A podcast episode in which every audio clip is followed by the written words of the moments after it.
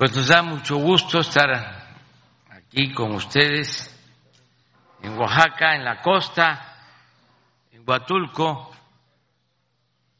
Estamos eh, atendiendo el problema causado por el huracán en apoyo a la población afectada, damnificada.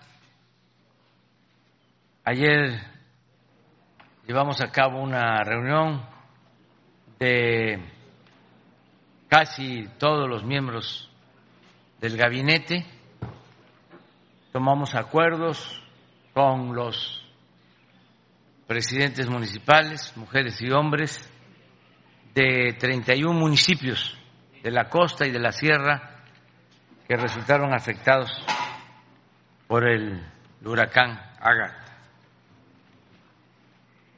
Quedamos en esperar a que se termine el censo para entrar a la nueva etapa, que es la reconstrucción. Ya desde luego se ha atendido a la población afectada, se han reabierto caminos, eh, se han distribuido alimentos, agua. Son pocos los municipios, las comunidades aisladas. Sin embargo, se está visitando esas comunidades en helicóptero. Está una flotilla de eh, la Fuerza Aérea, también de la Secretaría de Marina y como les comentaba se está haciendo un censo que se va a concluir el domingo.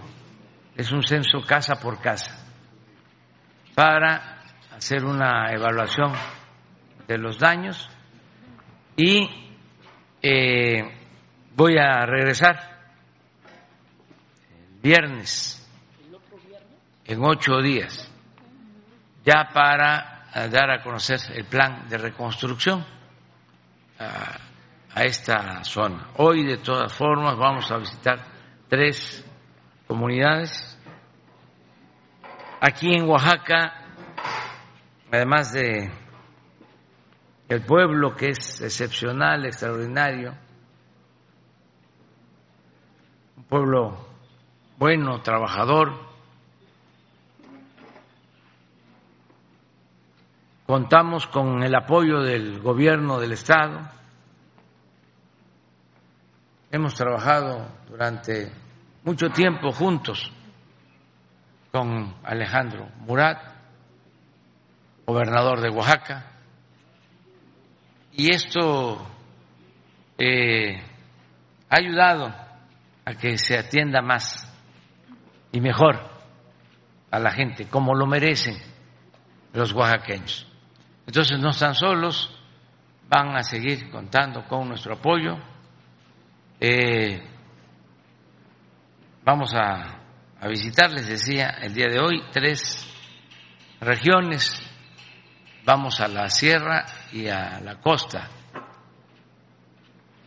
para eh, seguir eh, ayudando y eh, reforzando a la gente, porque no están solos, cuentan con el apoyo del el gobierno federal y del gobierno del estado de Oaxaca. Vamos a hacer el viaje en helicóptero, eh, vamos a esperar analizar el, el estado del tiempo, porque eh, según los especialistas, tenemos una hora en que podemos este, bajar, que vamos a dos de la sierra, decía yo, eh, me acuerdo de Pluma y Candelaria Losicha en la sierra y Mazunte abajo en la costa. Sí, eh, que pertenece al municipio de Pochutla. Sí, entonces son tres ahora. Tenía yo mucho interés y aprovecho para mandarles un abrazo y decirles que van a seguir este, allá brigadas, porque sí hay servidores públicos. Tenía mucho interés en ir a los Osolotepec, es la parte más alta. Allá hay un cerro místico, cerro sagrado. Conozco toda esa región, pero sí es lo más alto y no se puede llegar. No lo recomiendan, pero eh, tengo pendiente de cumplir. Los voy a visitar cuando, cuando yo pueda a los habitantes de Osolotepec. Bueno, ya hablé bastante. Este, vamos a dejarle la palabra a Alejandro.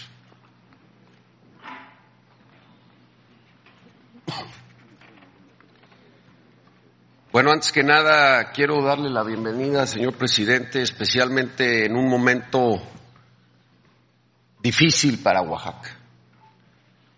Oaxaca, durante mi administración, los seis años de mi gobierno ha enfrentado desastres naturales, los más duros en la historia reciente de México. Pero una vez más tenemos la solidaridad del gobierno federal y de usted, señor presidente, quiero agradecerle su presencia, especialmente a la Defensa Nacional. Desde los primeros minutos estuvo aquí el general secretario Crescencio Sandoval. Quiero agradecer porque a once días de esta tragedia, porque Oaxaca está de luto, hay que recordar que lamentablemente hay nueve defunciones. Por supuesto, nuestro más sentido pésame a sus seres queridos. Y todavía hay cinco personas desaparecidas. Por supuesto también al almirante secretario Ojeda, agradecer a la Marina todo su apoyo. En la memoria histórica, pero especialmente en la memoria personal de todas y todos los oaxaqueños, siempre habrá la imagen de un soldado, de un marino o también de algún integrante de la Fuerza Aérea, ya sea levantando escombro o en sus cocinas dándonos de comer o apoyando también cálidamente a una familia oaxaqueña. Hoy seguimos en una etapa de emergencia y solamente comentar, señor presidente, rápidamente, decirle al pueblo de México que ya se ha restablecido totalmente la red federal carretera, también la luz en su totalidad, también hemos podido empezar los censos, se estarán atendiendo las más de 28 mil viviendas que han sido afectadas, las más de 191 escuelas que también han sido afectadas.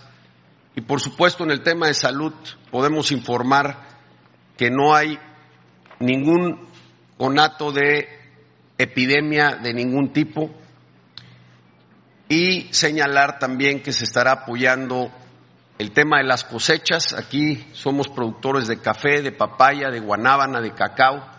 Las más de 500 mil hectáreas que se señala que han sido afectadas serán atendidas y, por supuesto, todos los comercios y la zona turística, como usted señalaba, en el caso de San Agustinillo, Mazunte, Puerto Ángel y toda la zona costera, como es el caso de Huatulco, tendrán apoyos.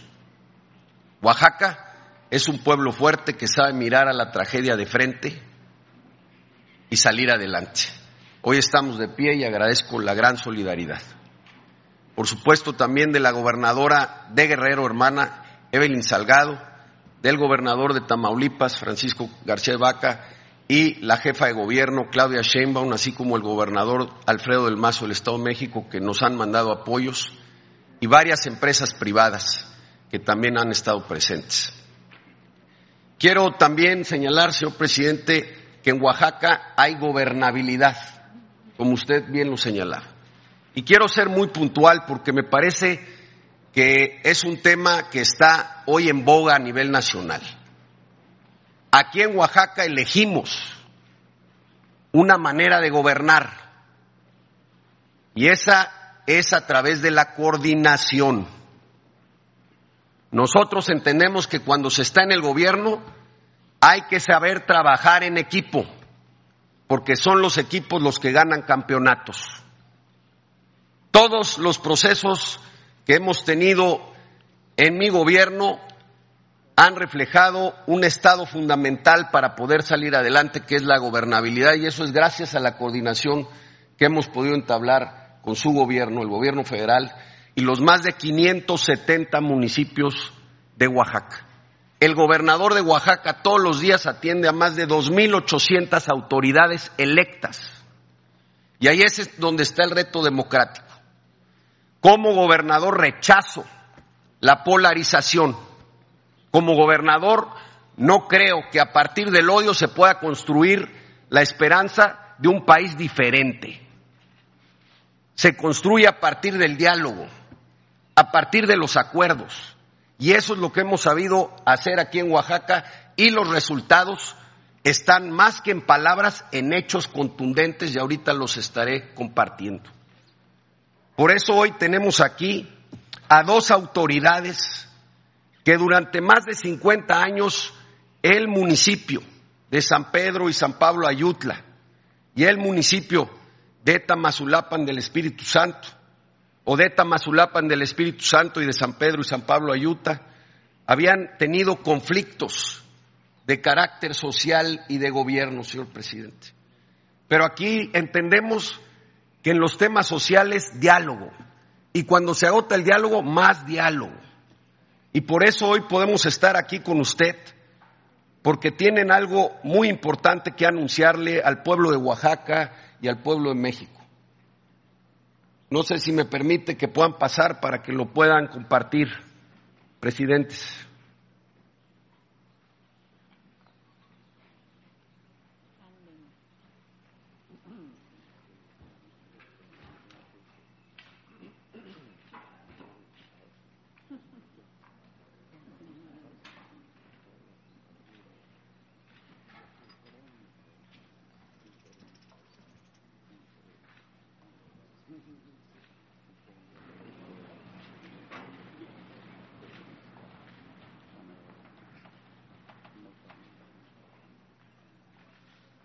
Mai namuk.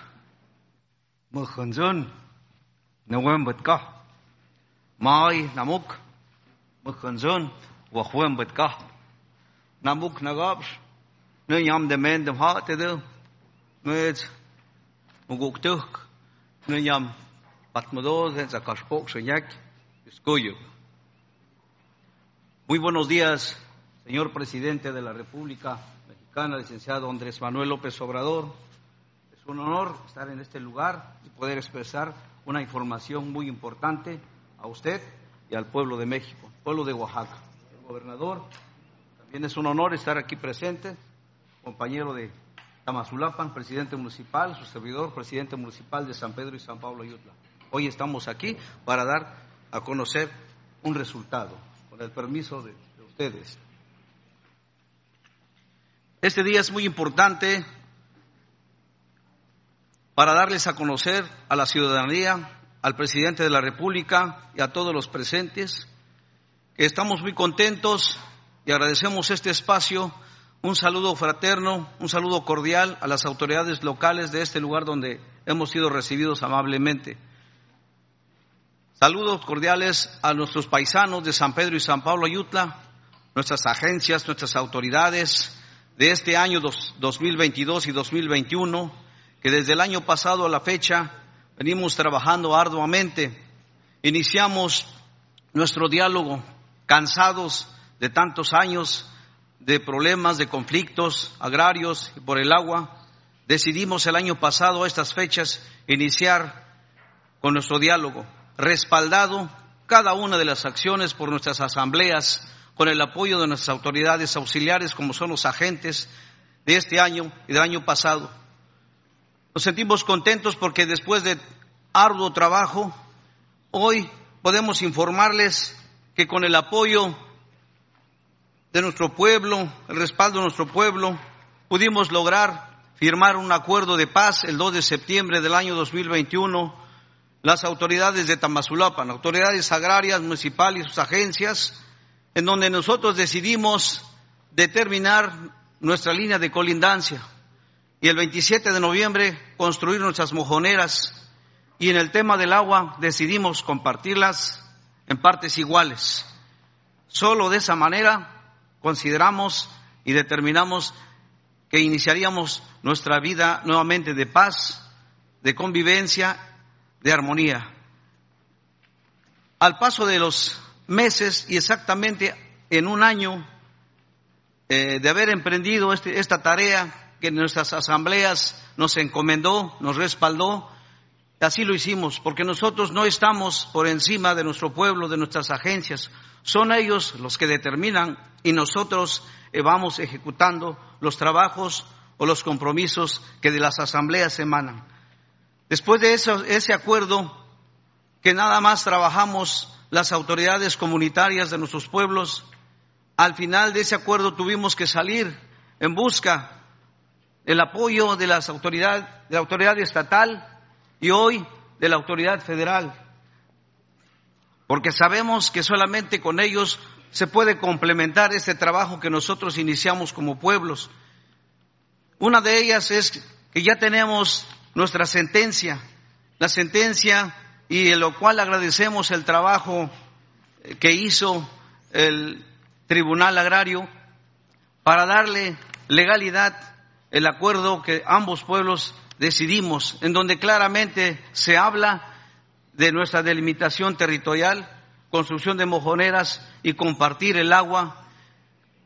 Eso es lo que plasma eh, en esta sentencia, lo principal, lo cual nosotros estamos muy contentos, nuestros pueblos seguramente ahorita nos están escuchando, nuestras agencias del año pasado, nuestras autoridades del año pasado y de este año, nuestros ciudadanos que son ellos, los que impulsaron y gracias a ellos pudimos lograr y también platicar. Agradezco también al pueblo de Tamazulapan, a los ciudadanos, sus agentes, sus autoridades con quienes día con día estuvimos trabajando, estuvimos dialogando y en ningún diálogo nadie salió o alguien se retiró de los diálogos hasta que lográramos llegar a lo que estamos hablando.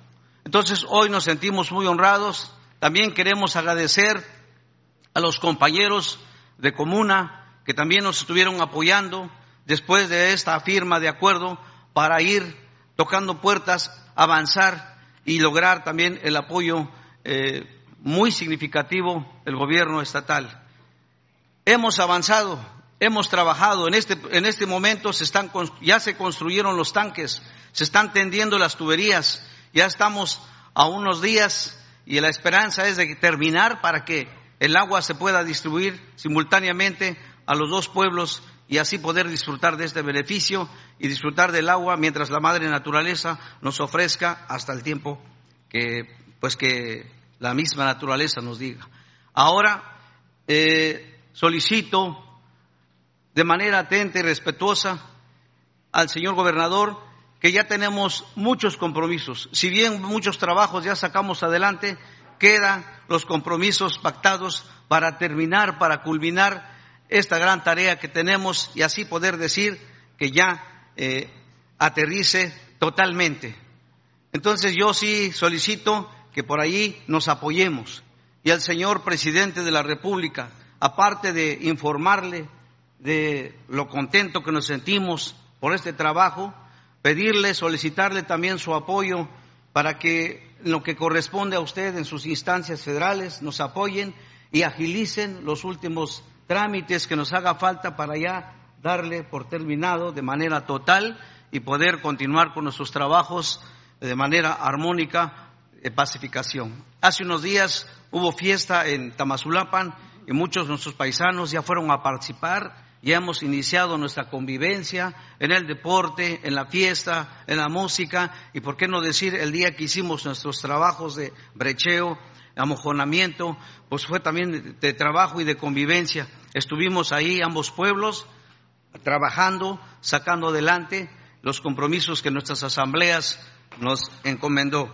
En este, aquí tengo un material, aparte de este paquete que le voy a hacer entrega al presidente de la República, es una copia de la sentencia que nos eh, emitió el Tribunal Agrario, en donde ya legalmente ya estamos divididos, ya, ya la disolución de la mancomunidad ya es un hecho, ya nos separamos, pero en buenos términos, nos separamos, pero la convivencia, los trabajos, la armonía, esa es la que debe de reinar, es lo que nosotros le apostamos para nuestros nietos, para nuestros hijos. Y aquí tengo a la mano un este una memoria de todas las asambleas que estuvimos realizando, de todos los acuerdos, todas las actas de nuestras agencias, de nuestros pueblos, y quisiéramos, si así usted lo desea, que nos eh, regalara una firma, porque aquí lo tenemos como un testigo de honor, y esta memoria la vamos a guardar en nuestro pueblo, en el pueblo de Tamazulapan,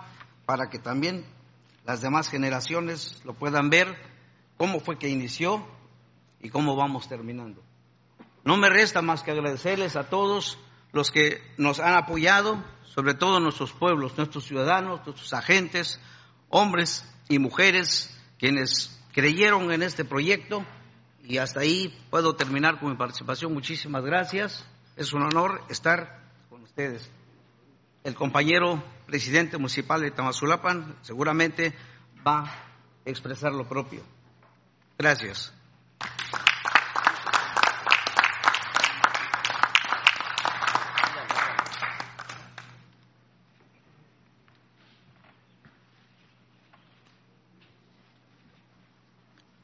Muchas gracias por permitirme este espacio. Señor presidente de la República Mexicana, licenciado Andrés Manuel López Obrador, al gobernador de mi estado de Oaxaca, Muchos saludos a todos los compañeros que me están viendo en este momento. También saludo a las personalidades que quienes acompañan al presidente de la República. Solamente quiero decir algunas cuantas palabras. Ya mi compañero, eh, el presidente de Ayutla, ya dio los pormenores de cómo se llevaron a cabo los trabajos para resolver nuestros problemas.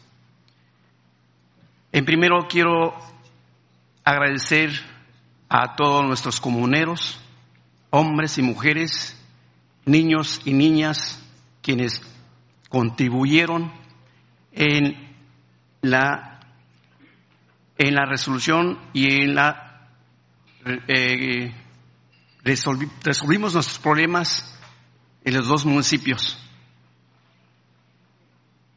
Sin ellos no se pudieron, no se pudiera haber hecho, no se pudo haber hecho. Estamos contentos todos los comuneros quienes eh, trabajamos arduamente por mucho tiempo, por muchos años, ya lo dijo el compañero. Entonces, esto es una muestra que sí se pueden resolver los problemas, se pueden resolver los problemas, por más difíciles que sean, y entonces es un ejemplo para el, pueblo mexicano. Entonces, yo como presidente municipal agradezco también al gobernador del estado, al presidente de la República, ¿por qué? Porque también contribuyeron para resolver nuestros problemas. Hoy podemos decir que estamos en paz. Estamos iniciando una nueva relación social, político y en todos los ámbitos. Entonces agradezco infinitamente a mis autoridades municipales, a, de bienes comunales, que también eh, formaron parte de este de estos trabajos.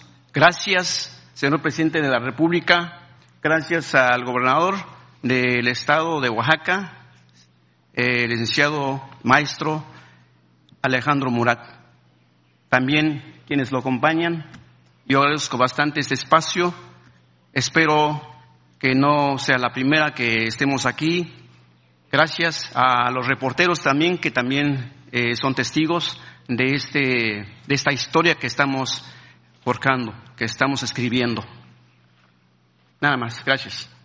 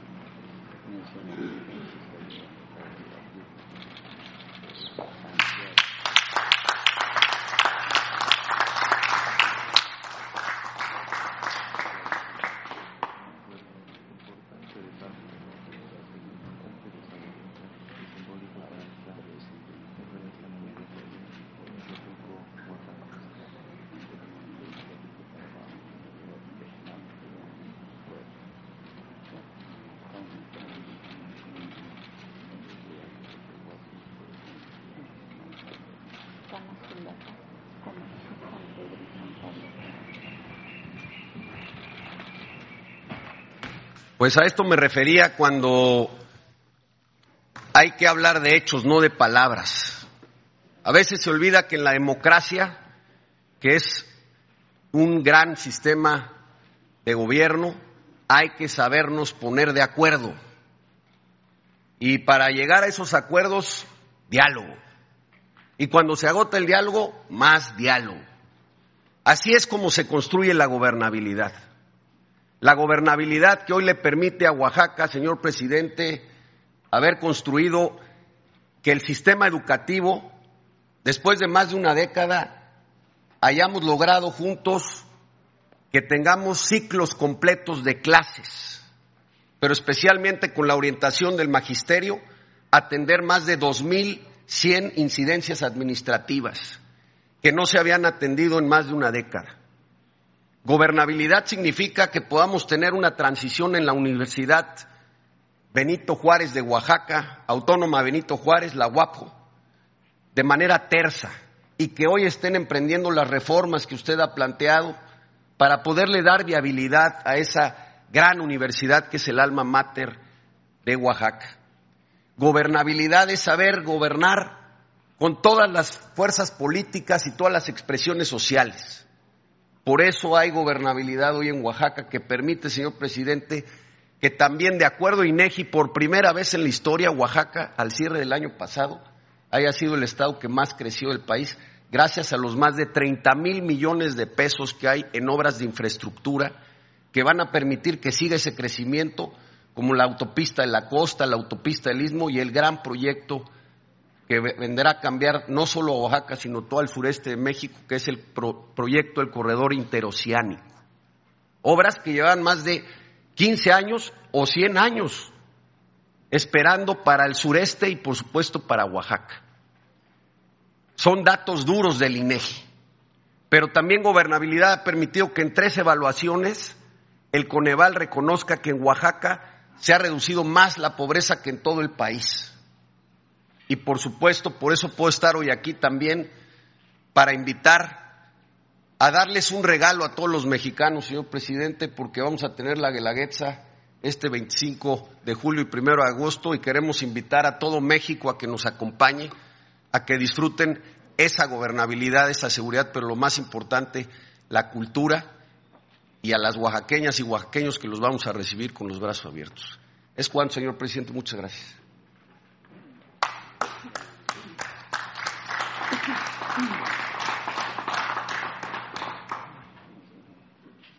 Con su permiso, señor presidente, muy buenos días.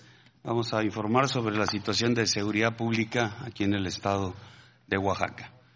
Adelante, por favor. En el estado de Oaxaca, con 570 municipios, con 4 millones eh, de habitantes, eh, concentra el 13.2% de su población en tres municipios, en Oaxaca de Juárez, en Tustepec y en Juchitán.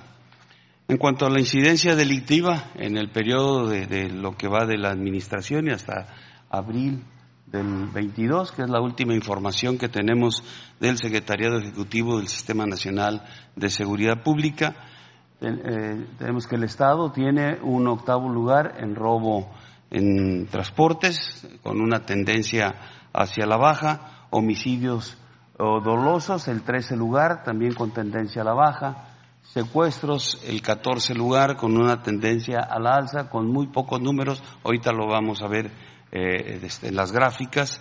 En trata de personas, el 15 lugar con una tendencia hacia la baja. En extorsión, el 21 lugar con tendencia hacia la alza.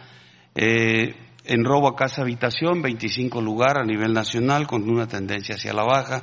En robo de vehículos, el 27 lugar con eh, una tendencia hacia la baja y los delitos de, impacto, ya reunidos todos los delitos, tiene un 24 lugar a nivel nacional y con una tendencia hacia la baja. Vamos a ver cada uno de estos delitos. En reporte, en robo de, en transporte, tenemos un reporte de nueve de nueve eh, este, delitos de esta naturaleza en el mes de abril, tiene 71 en el, en el año, su tendencia se identifica hacia la baja. Eh, adelante, por favor, en homicidios dolosos eh, se registraron en abril 59 de estos delitos, su tendencia es a la baja, llevan 225 en lo que va del presente año. Aquí también vemos en la gráfica cómo se, ve la, tendencia es a la baja. Tiene el treceavo lugar a nivel nacional. El secuestro, se presentaron tres eh, delitos de esta naturaleza, su tendencia es a la alza. Aquí tienen en el, en el año 12 eh, este, secuestros, tiene el 14 lugar a nivel nacional y lo que mencionaba, los números son este, reducidos. Tienen eh, de 31 en el 20, 26 en el 21 y 12 en lo que va de este año. En trata de personas, un, un solo evento delictivo en abril, tienen tres en lo que va del año y en el año anterior habían tenido trece. La tendencia es hacia la baja.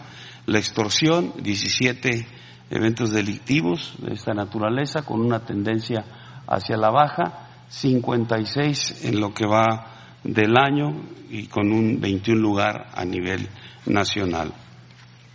El robo a casa habitación, el 125 delitos en abril, su tendencia a la baja, 439 en lo que va del año, 25 lugar a nivel nacional. El robo de vehículos, 74 delitos en abril, de igual manera su tendencia hacia la baja, con 340 delitos en el presente año.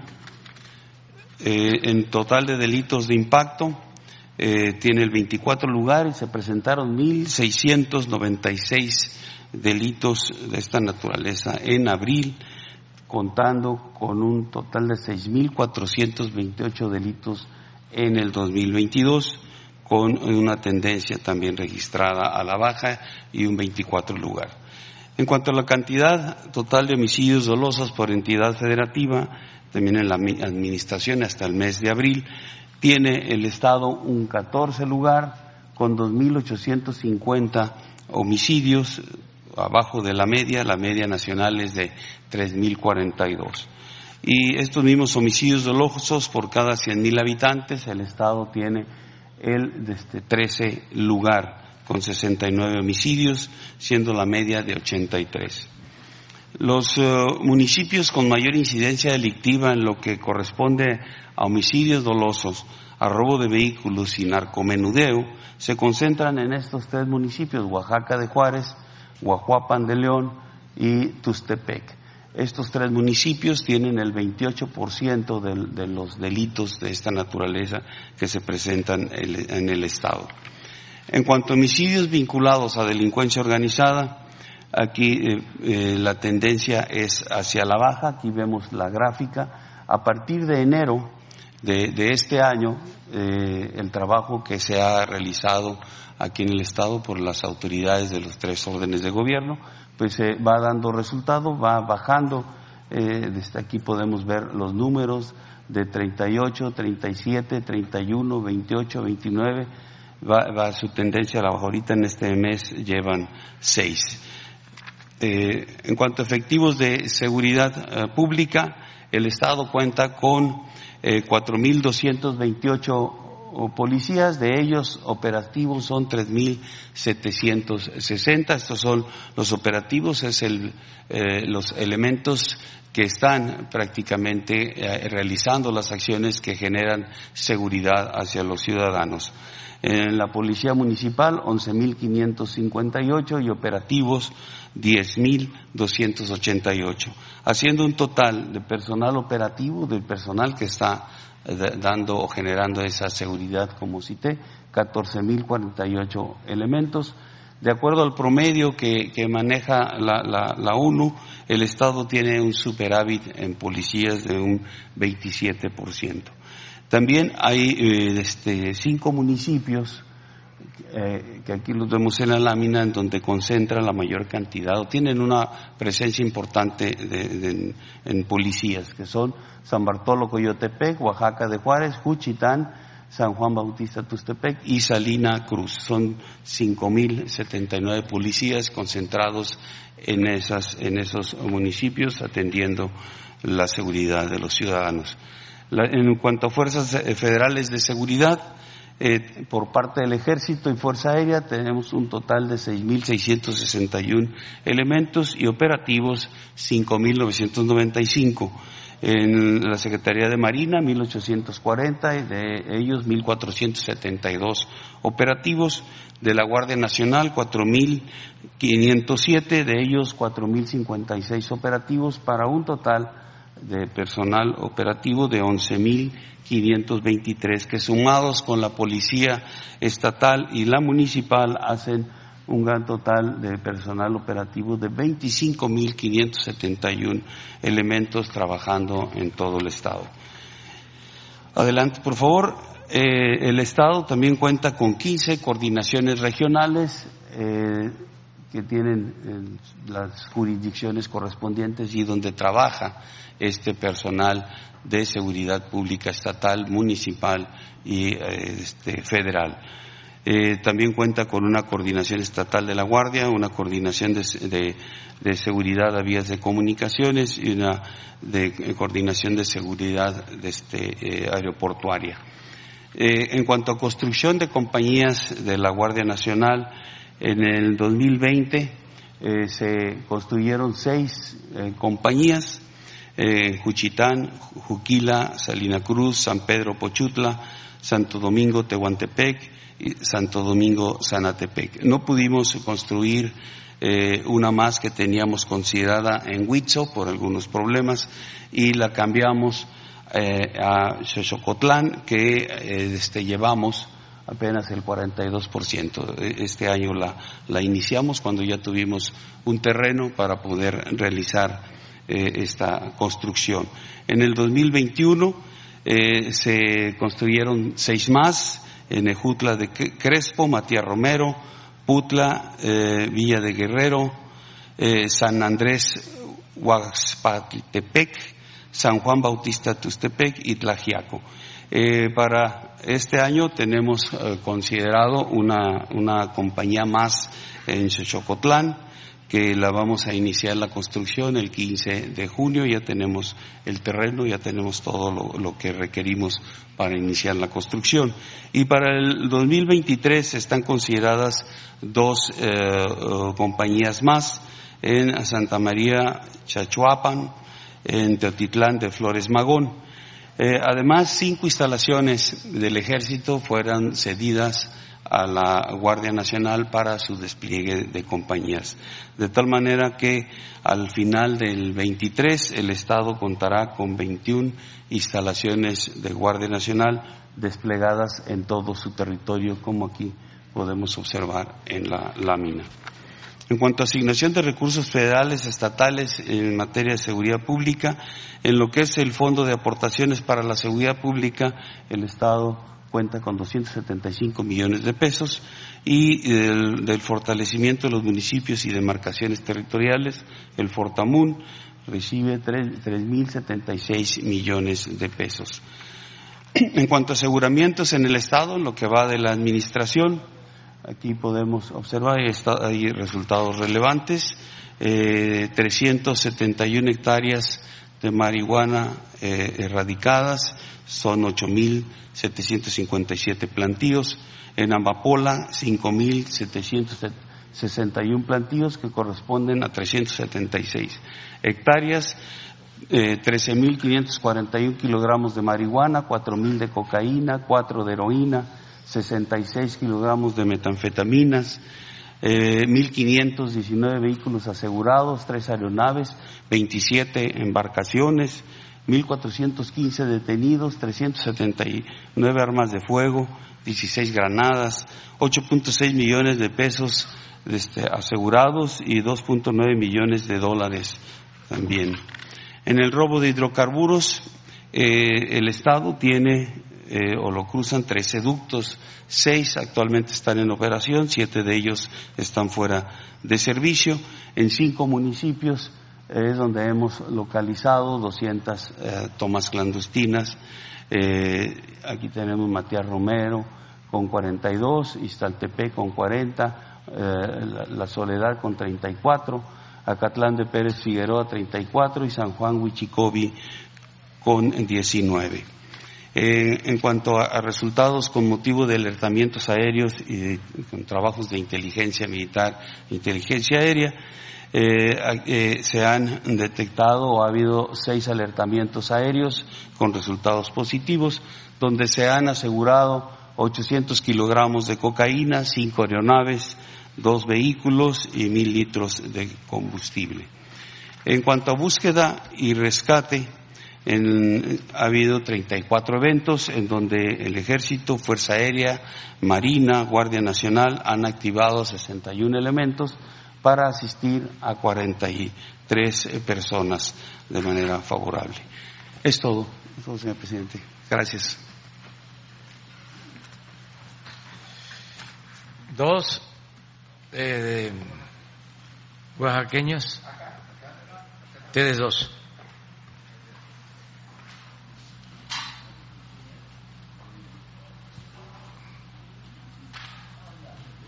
Presidente, buenos días. Pedro Domínguez de Milenio.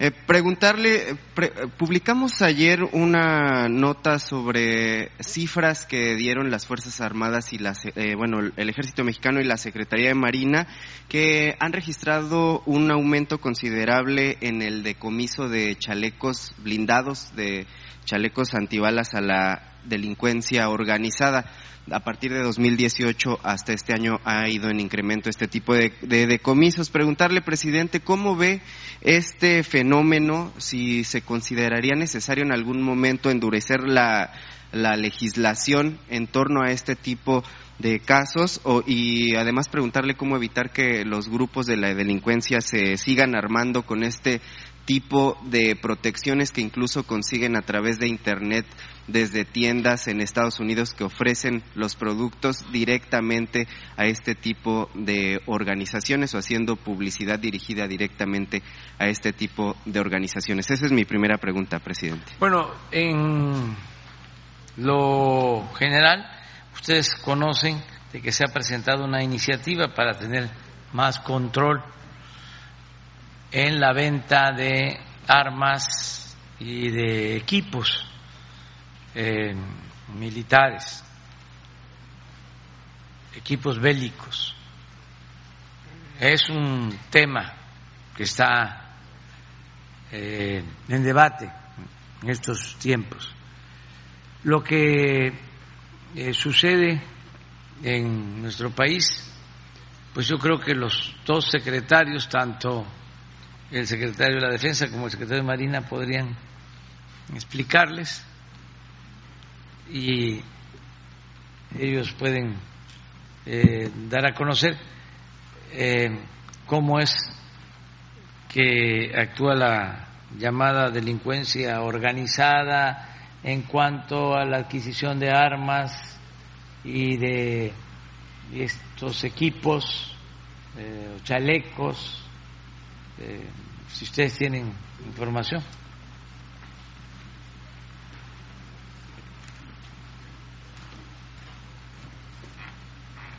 Bien, eh, como ya lo comentó el señor presidente, hay una facilidad de, la delincuencia para adquirir esto.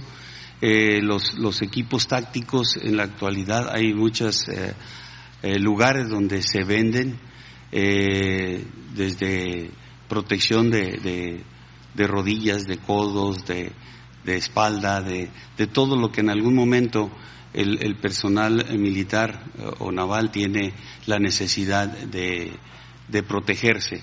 Y, eso está a la venta en muchas, muchas tiendas y eso también en algún momento puede llegar a ser empleado por la delincuencia organizada. En el caso de los chalecos, eh, hemos eh, asegurado una cantidad importante de estos chalecos. No todos tienen las características de lo que debe de tener o lo que debe de reunir un, chaleco para que sea eficiente. Me refiero a las placas balísticas que deben de, con las que debe de contar para este, eh, que sea una protección eficiente. El chaleco en sí se conforma con lo que es eh, eh, el chaleco propiamente dicho, pero en la parte interior lleva esas placas.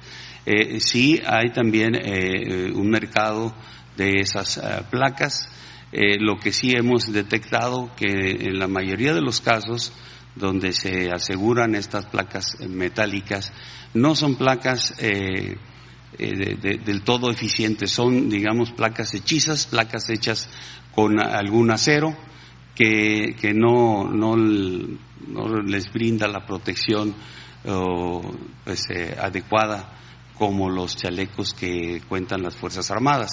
Ah, estas placas deben de tener especificaciones muy, muy eh, pues, eh, características para que puedan eh, salvaguardar la vida del personal. Lo que hemos encontrado, repito, no, no corresponde a esas características o placas que ya están caducas, también el material con el que está hecho este, esta placa eh, tiene su tiempo de caducidad.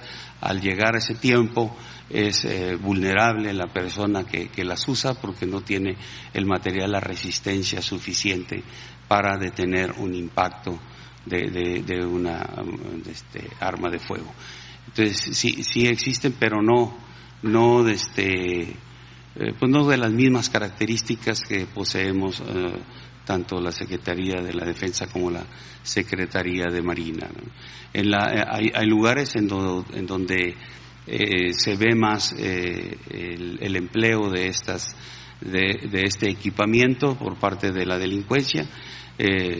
mencionaría desde Sinaloa, Tamaulipas, en Michoacán, en Jalisco, son donde más hemos ubicado eh, que trae eh, este equipo la delincuencia. Pero repito, no, no, este, no son de las características que pueden tener o, como cité, hechizas eh, realizadas con cualquier material que ellos consideran que los puede proteger, pero que en la realidad ya con con las pruebas balísticas hechas eh, en nuestra industria militar, pues no les genera ninguna condición de seguridad. Podemos, eh, en alguna agresión que tengamos, podemos hacer eh, fuego o, repeler esa agresión y este no, no les va, perdón, a resultar eh, pues algo favorable el emplear estos chalecos de esta naturaleza.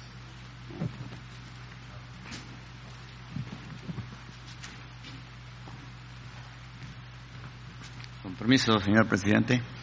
Igualmente, por el lado de la Secretaría de Marina, sí se ha detectado ese tipo de, de ventas de, equipos militares, cascos, chalecos, inclusive armas, a, a, través de diferentes plataformas electrónicas y de una u otra manera eh, estamos viendo a través de la inteligencia naval eh, de dónde vienen esas plataformas, porque muchas veces están ocultas, pero definitivamente incluso pues desde Estados Unidos se puede comprar a través de Internet o a través de alguna plataforma ese tipo de equipamiento.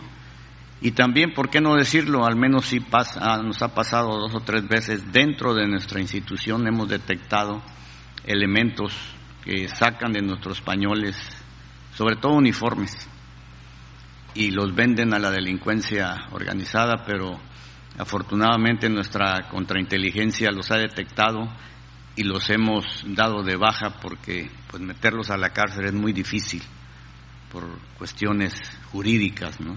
Pero de que se van de la institución se van. Si quieren delinquir, que lo hagan afuera, pero no adentro. Eso es lo que les podemos decir en cuestión de cascos, pues sí, eh, lo hemos visto, la, la delincuencia los trae, pero pues los consiguen, como les digo, a través de diferentes plataformas y que las estamos investigando. Gracias. Sí. sí, gracias. Se pediría alguna investigación especial para este caso, presidente, como mencionaba el secretario de Marina, que tanto el ejército como la CEMAR hiciera una indagatoria de dónde vienen todo sí, este tipo de lo están haciendo, como lo eh, planteó aquí el almirante Ojeda, y se va a seguir, este, pues, eh, eh, castigando a todos los que cometen ilícitos. Gracias. En un segundo tema, presidente, ayer el bloque de oposición eh, armó un, una, una, nueva estrategia para enfrentar a su gobierno. Eh, mencionan que van a hacer una moratoria constitucional para impedir el paso a todas las iniciativas que pudiera estar presentando. Bueno, está en puerta la, la de la reforma electoral y también la de la Guardia Nacional, que responde a esta nueva forma de, de, de enfrentar a su gobierno, presidente. Pues no es nada nuevo, es lo que han hecho. Estar bloqueando, no proponen nada, no ayudan se dedican a estorbar.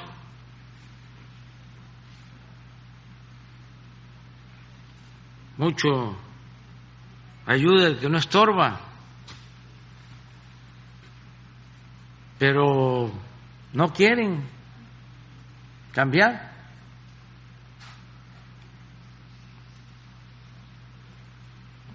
Siguen con sus estrategas,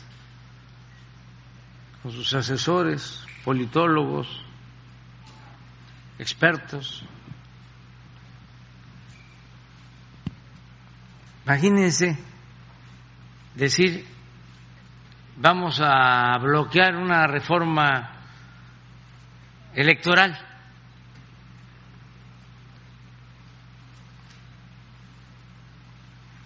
¿Qué provecho tienes? Nada más porque queremos que tengamos la posibilidad de seguir eh, haciendo fraudes, que no se nos cierre esa puerta por completo, porque si seguimos teniendo consejeros electorales, antidemocráticos podemos llevar a cabo fraudes y burlarnos, como lo hacían antes, de la voluntad del pueblo. Nada más que ya las cosas cambiaron, es el pueblo el que manda, es el pueblo el que decide. Lo acabamos de constatar en las pasadas elecciones. Solo ellos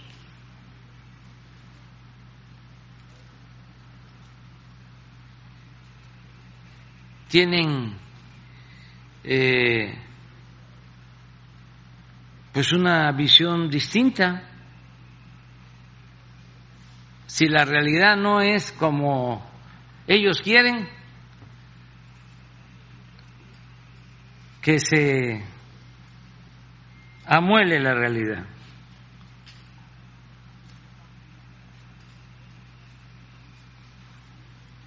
Aquí en Oaxaca, Hablaba Alejandro de gobernabilidad.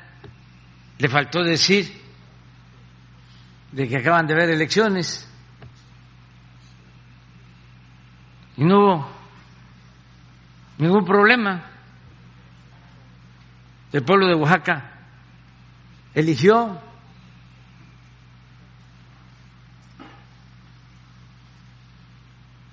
Entonces, eso no les ayuda pero están como para decirles, eh, síganle, ahí la llevan. Pues que sigan su camino.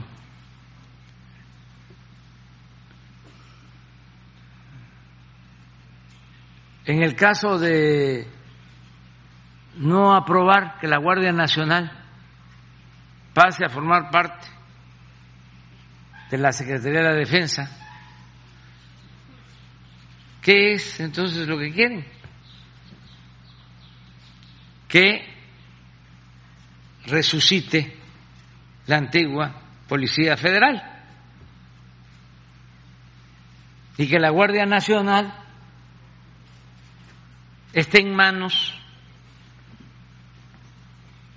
de personas como García Luna.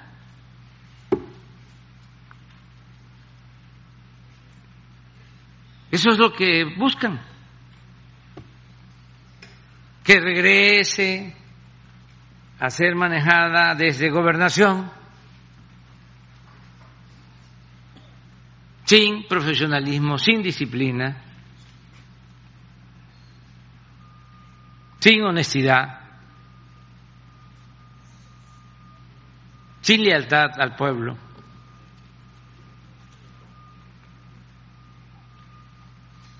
Entonces, no creo yo que esto les ayude.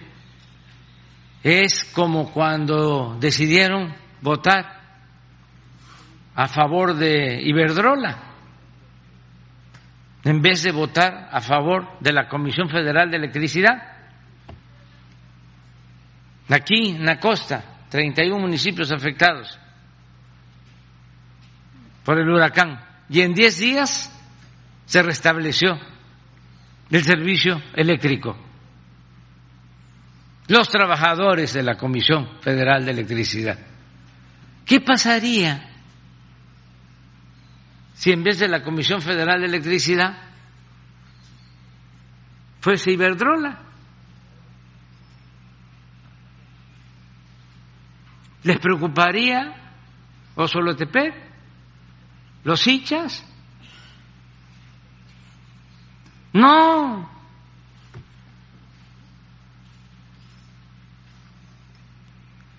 Pues votaron en contra de la Comisión Federal de Electricidad.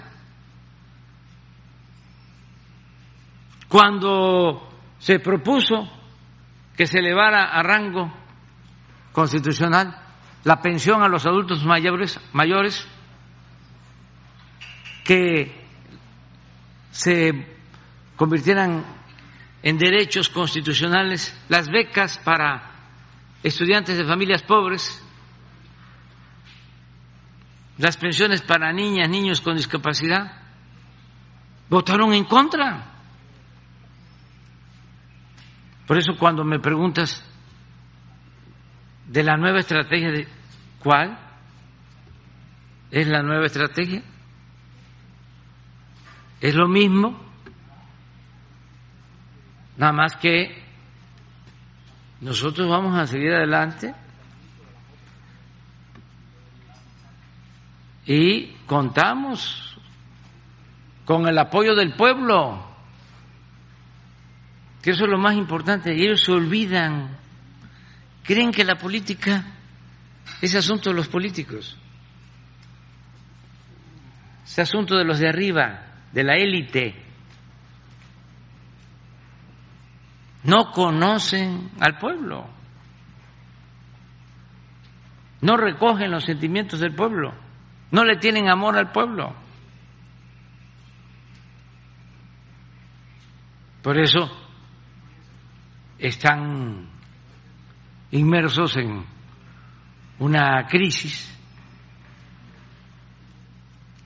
pero es asombroso porque uno pensaría, va a haber una revisión, van a llevar a cabo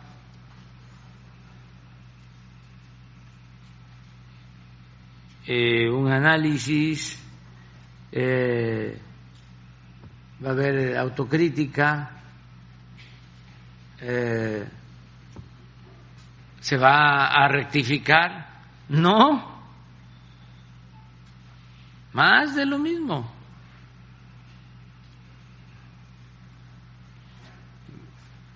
Es para decirles, con todo respeto, nada más porque está aquí. Alejandro no lo digo. Pero es aguanta, aguanta. El pueblo se levanta. Síganle.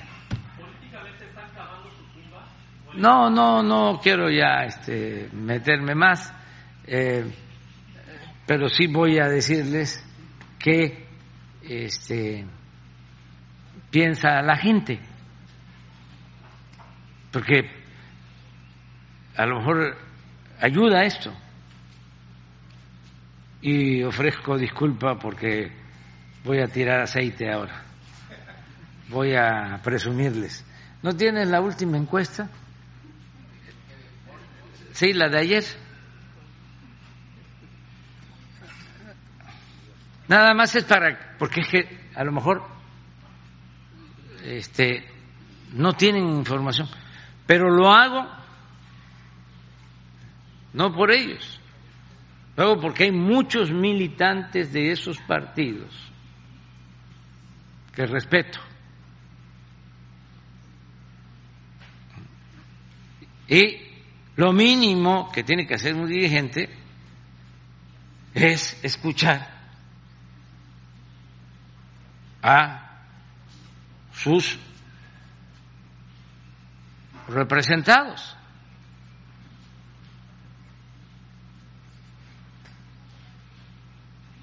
Eso es lo mínimo, o sea.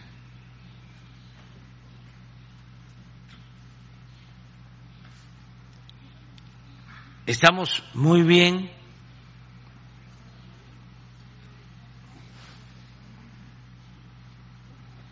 Seguimos en segundo lugar a nivel mundial.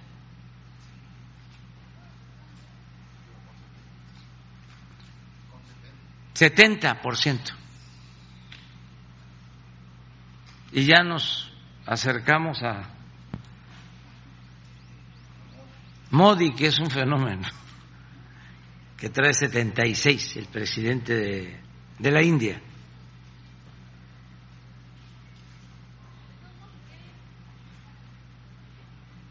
Setenta y veinticinco en contra. Y cinco indecisos.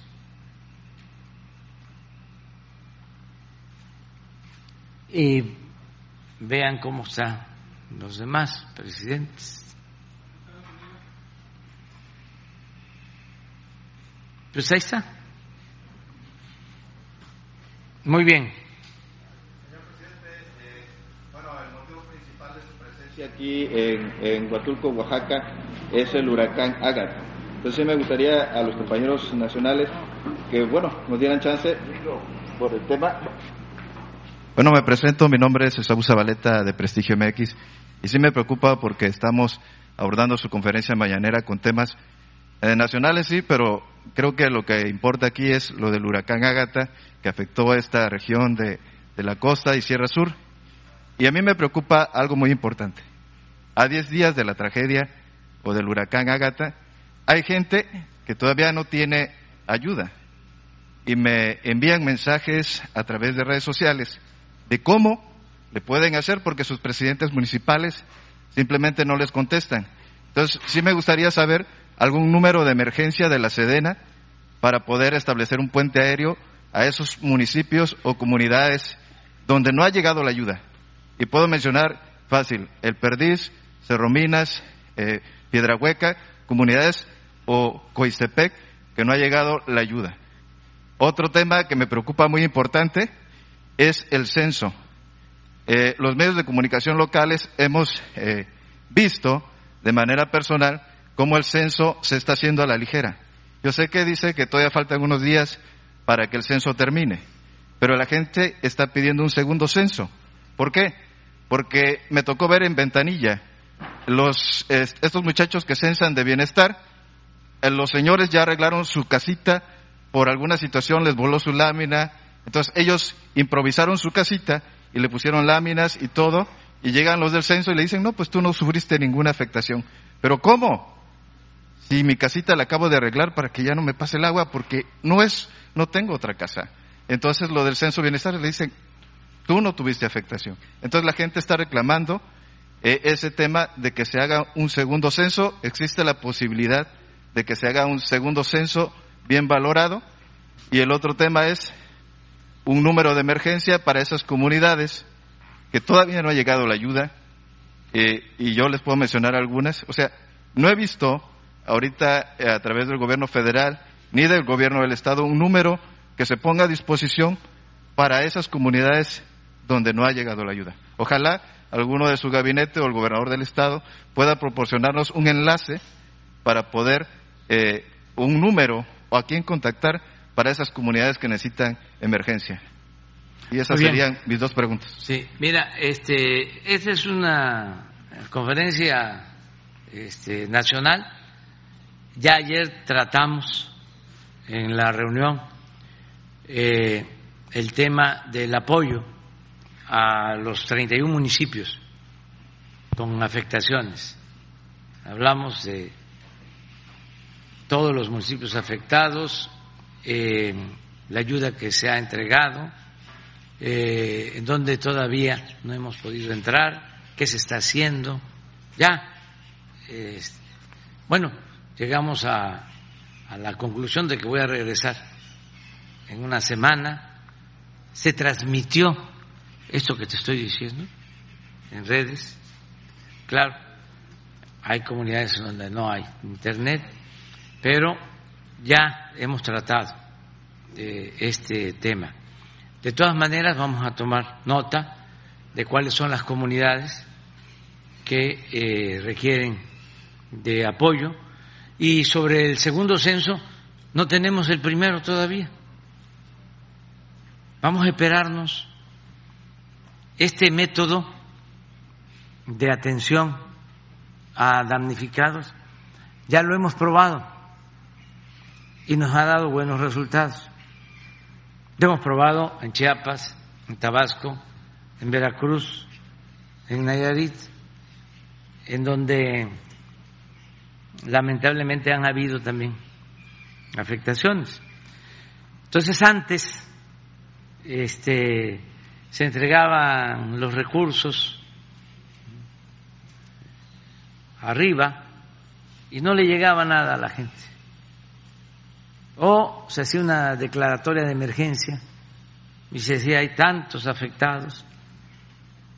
Había lo que llamaban el Fonden, que era un programa eh, podrido, porque cada vez que habían desgracias eh, sacaban provecho los altos funcionarios públicos.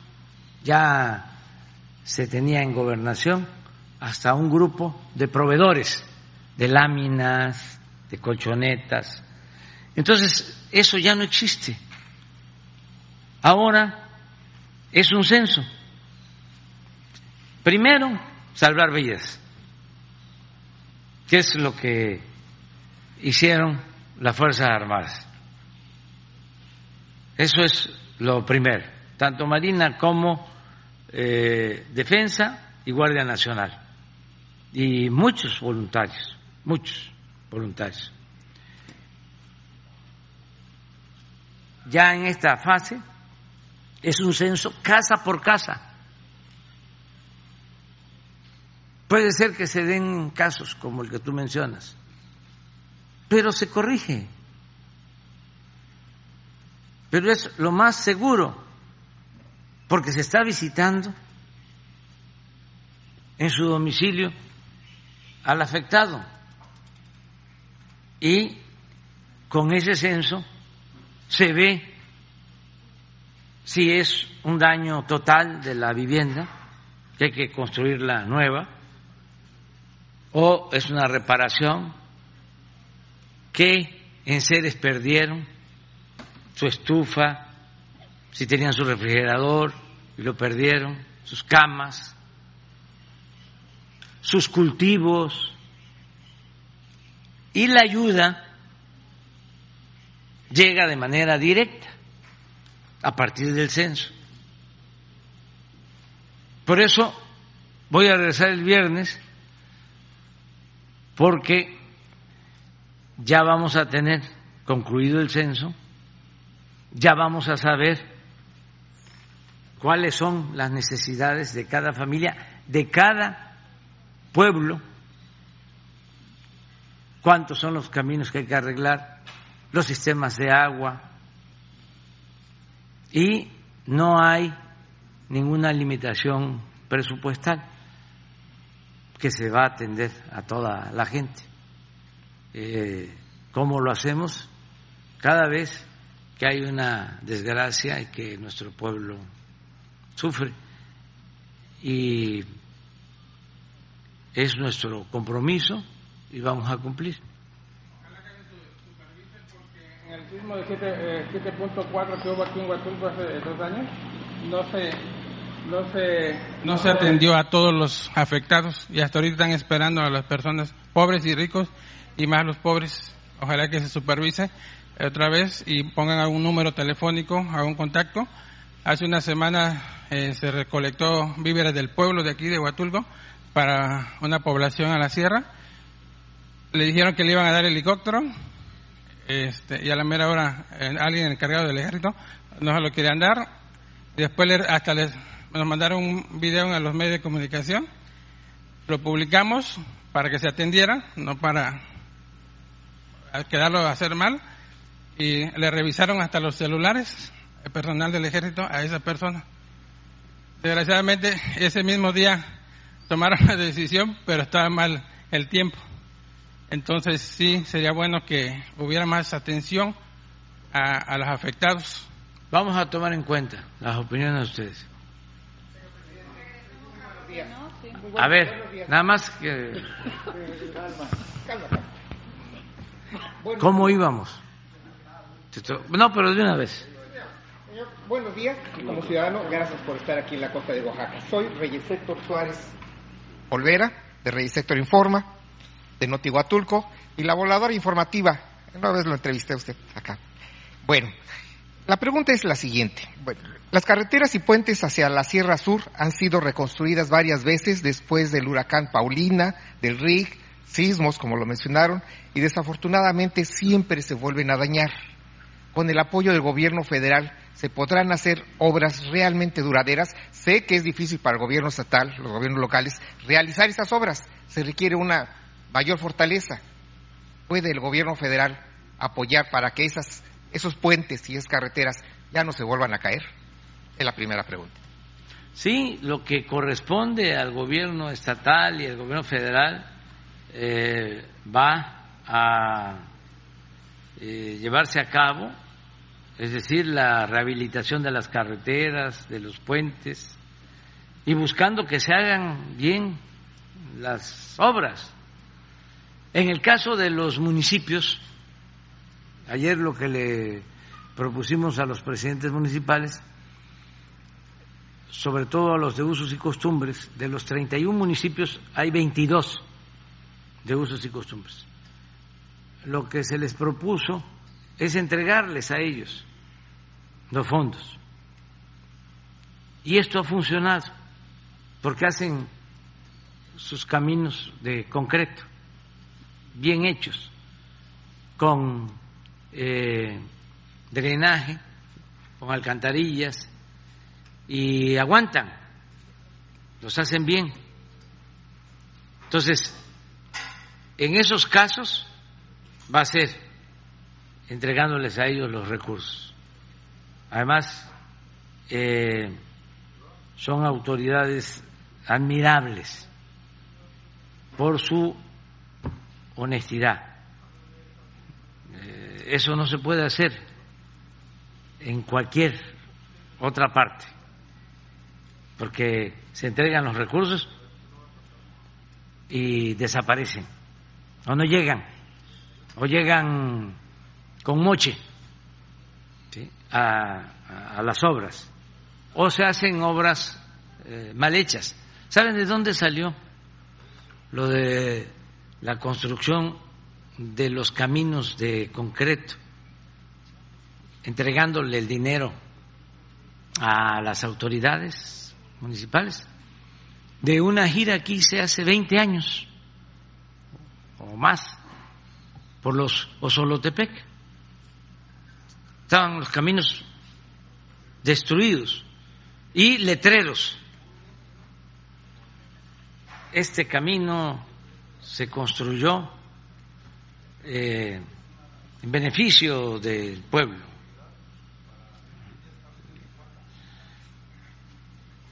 y no había camino. O sea, era terracería. Entonces les preguntaba yo a la gente, ¿y por qué? Había algo antes que se llamaba aquí en Oaxaca, no se me va a olvidar, caos. Ah, bueno. Caminos. Caos era el encargado de los caminos. Y les decía yo a la gente, bueno, ¿y por qué no lo hacen ustedes? Que les den a ustedes el presupuesto. ¿Qué les dicen? Ah, que no tenemos capacidad técnica. ¿Cómo los constructores o los herederos de los constructores de Monte Albán no van a poder hacer un camino? Los trabajadores de la construcción de Oaxaca son los eh, más deseados en Nueva York. Entonces, ¿cómo no hacer un camino? Bueno, así salió. Y ya llevamos más de 100 caminos así, que son obras de arte, eh, manejan bien el dinero, hasta les sobra para otras este, obras, y así queremos hacerlo. Ahora, en el caso de los caminos municipales. En el caso de caminos estatales y federales, nos vamos a poner de acuerdo, pero sí vamos nosotros a procurar que se terminen los caminos. Y se enojan mucho los eh, adversarios cuando repito y repito de que no somos lo mismo, porque sí, en efecto, antes eh, se hacían esos caminos que ni siquiera aguantaban entrega, era nada más para inaugurarlos. Con los primeros aguaceros se destruían. Y ahí están los ejemplos. ¿Cuántos años eh, tardaron trabajando en las carreteras de Oaxaca a Puerto Escondido o de Oaxaca al Istmo? Y ahora, este año, yo espero que así como se resolvió el problema de los compañeros Mijes, este, se resuelva el problema de Sola de Vega, de Coatlán, con Coatlán, que ya estamos buscando una solución para terminar este año, antes de que termine Alejandro, esa carretera de Oaxaca a eh, Puerto Escondido, que va a permitir ahorrar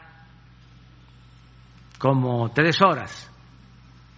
Si se hacen cinco de aquí o de Pochutla Se hacen ocho, señor. a Oaxaca, De ocho ¿sí? a diez horas. ocho, pues se van a poder hacer dos o tres este, con esa carretera. Y lo mismo la del Istmo. Y se están haciendo pues las obras de drenaje y viaductos. Son obras difíciles, pero vamos a, a, a seguir ayudando y eh, tenemos ese acuerdo ya con el gobierno del Estado. Es buena tu pregunta, pues, ¿para qué resistan las carreteras? Señor, en relación a las invasiones en Huatulco, estas tienen como causa la falta de vivienda popular. Este fenómeno social ya se ha repetido varias veces y siempre la solución aplicada ha sido entregar áreas para urbanizar a constructoras privadas para que éstas construyan casas de interés social y puestas en venta a los beneficiarios. Sin embargo, los precios siempre han sido altos y a través de influencias y trampas, los compradores en muchas ocasiones no son los que realmente se benefician.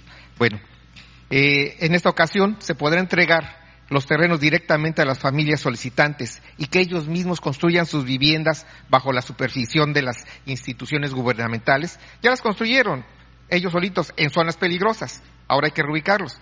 Pero les venden las casas haciendo negocio ahí con intereses altos para toda su vida. No las pueden pagar, las abandonan y otra vez a invadir. Eso es lo que pasa aquí en Huatulco, en el desarrollo turístico.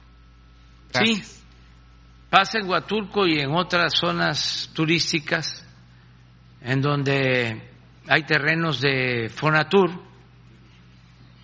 Ya estamos por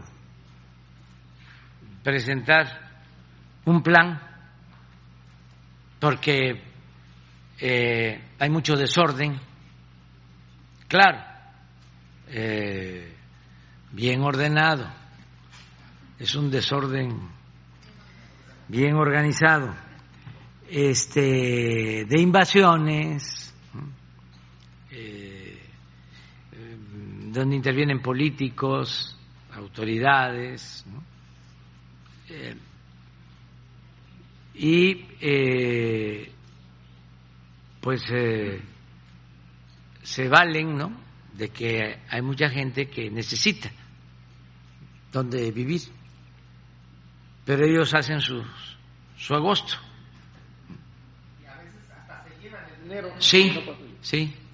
Entonces vamos a, a, este, a presentar muy pronto un plan, también porque necesitamos eh, que todos estos centros turísticos eh, tengan un desarrollo urbano ordenado, porque la actividad turística es muy importante, vive mucha gente del turismo, tenemos que cuidar la actividad eh, turística.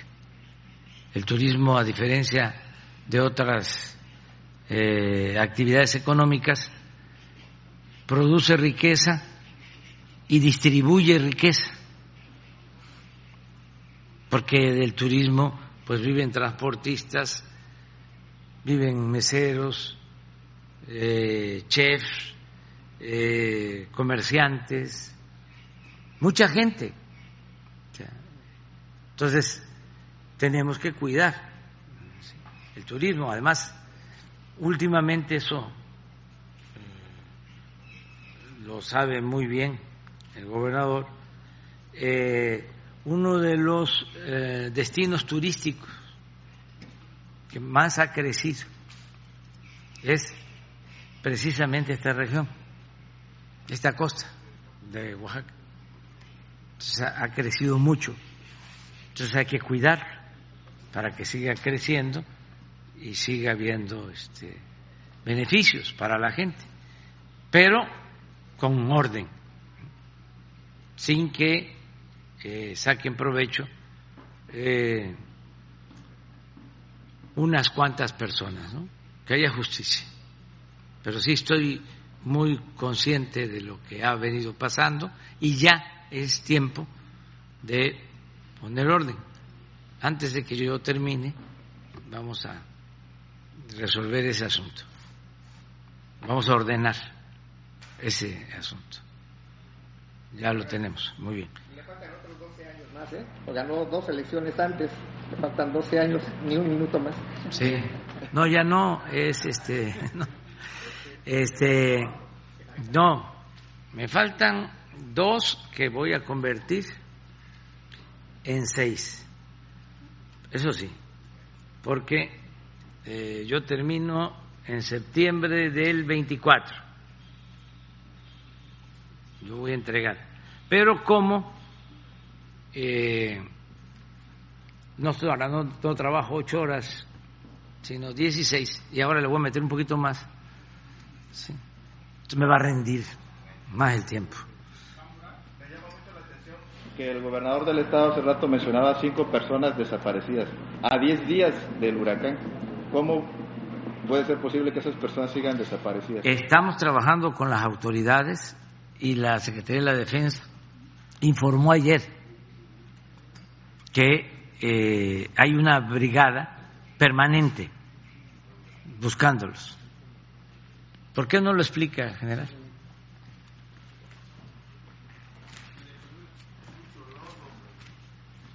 En las eh, poblaciones donde se reportaron los desaparecidos, eh, se desplegó eh, personal de, con, con los binomios canófilos para poder detectarlos. Este, se, se, hizo el trabajo, se detectaron algunos, se recuperaron los cuerpos y en el área donde están los cinco desaparecidos, se, ahí se concentraron los diez binomios canófilos que tenemos aquí en el área para auxiliar a la población.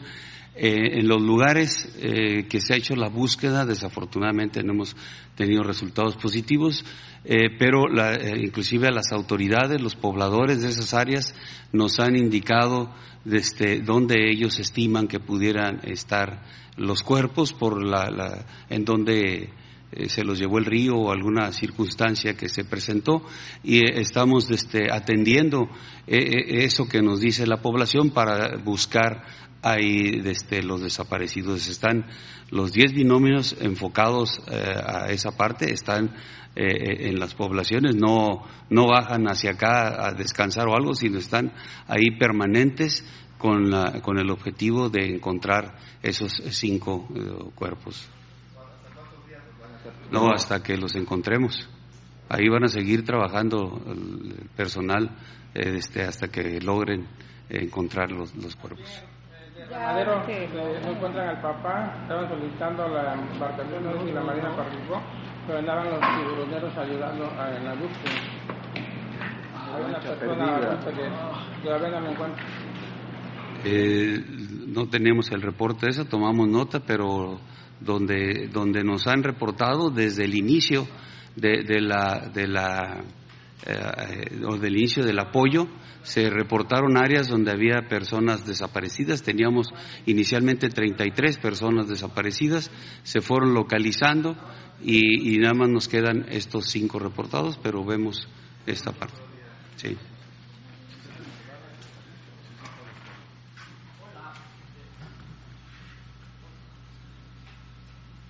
Gracias. Hola, presidente, buenos días. Eh, nada más eh, dos dudas en torno a lo que está pasando con, con la emergencia eh, de Oaxaca. Preguntarle rápidamente, en el tema de algunas personas, por ejemplo, muy cerca aquí en Copalita, que las personas viven al lado del río, ¿ahí van a volver a edificar las casas? Eh, ¿Las van a reubicar? Eh, me acuerdo que cuando al principio empezaba este gobierno, Sedatu tenía como pues una especie de mapeo de, de zonas de riesgo junto con, eh, con las demás autoridades. Eh, ¿Qué va a pasar ahí?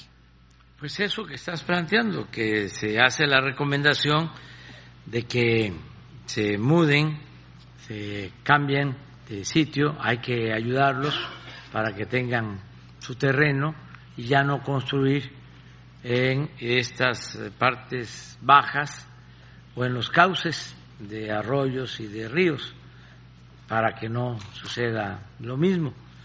En eso estamos, eso también lo toma en consideración el censo y sí, en efecto, todavía este, se están haciendo eh, construcciones nuevas, se llevan 600 casas eh, rehabilitadas del sismo, nos faltan todavía, y hay eh, casas nuevas, ayer se dio a conocer, eh, y otras en reparación.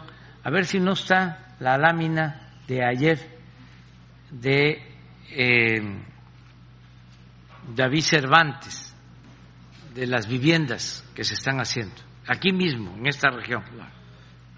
Eh, presidente. Nada más que aquí ahora sí que llovió sobre mojado. Sobre llovió, sí. Sí. Entonces son dos este, fenómenos que se han padecido. O sea, literal, dos emergencias. Presidente, en lo que aparece la, nami- la lámina, ahí está. Esto es, mira.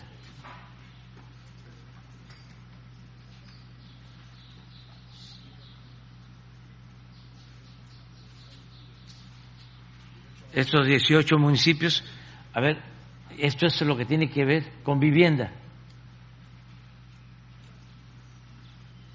A- Sí, ¿por qué no le...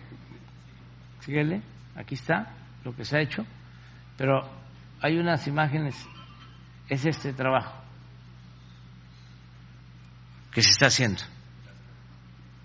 Bueno, con decirles que eh, el huracán agarró a los compañeros nuestros, los atrapó ahí, y ahí están ellos trabajando. Ahí está lo que se está haciendo. De eh,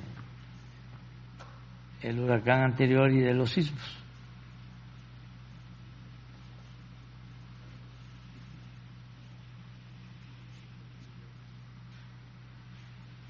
Estas son afectaciones nuevas. Este levantamiento, por ejemplo, lo hicieron ellos. El tratamiento que vamos a dar ahora es distinto, porque son muchas viviendas.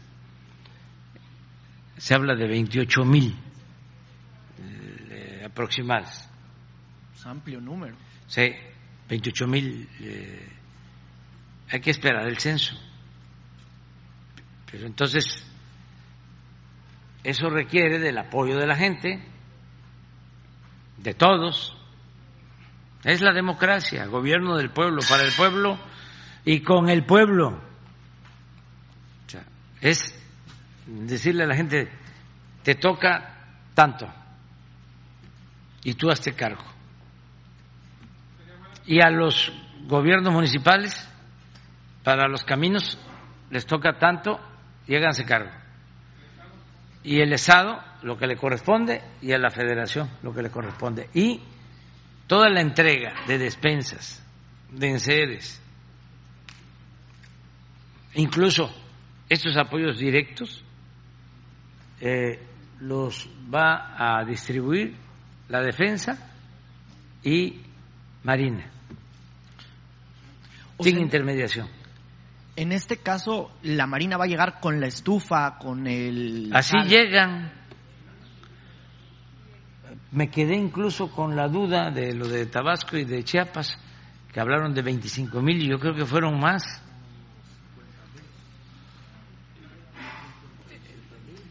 Estamos hablando,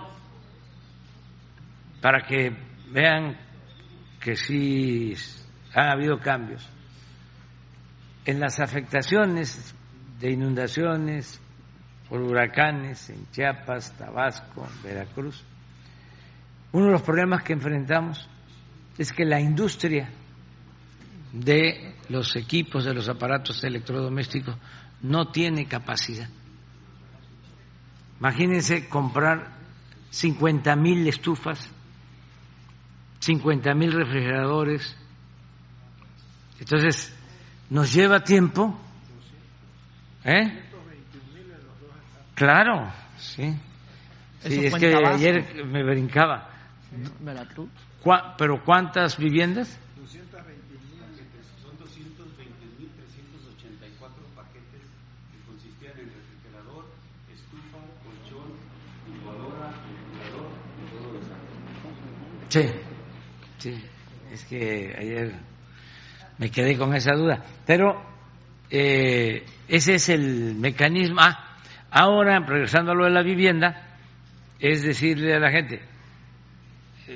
si es eh, daño total, ya no se puede reparar, hay que hacerla de nuevo.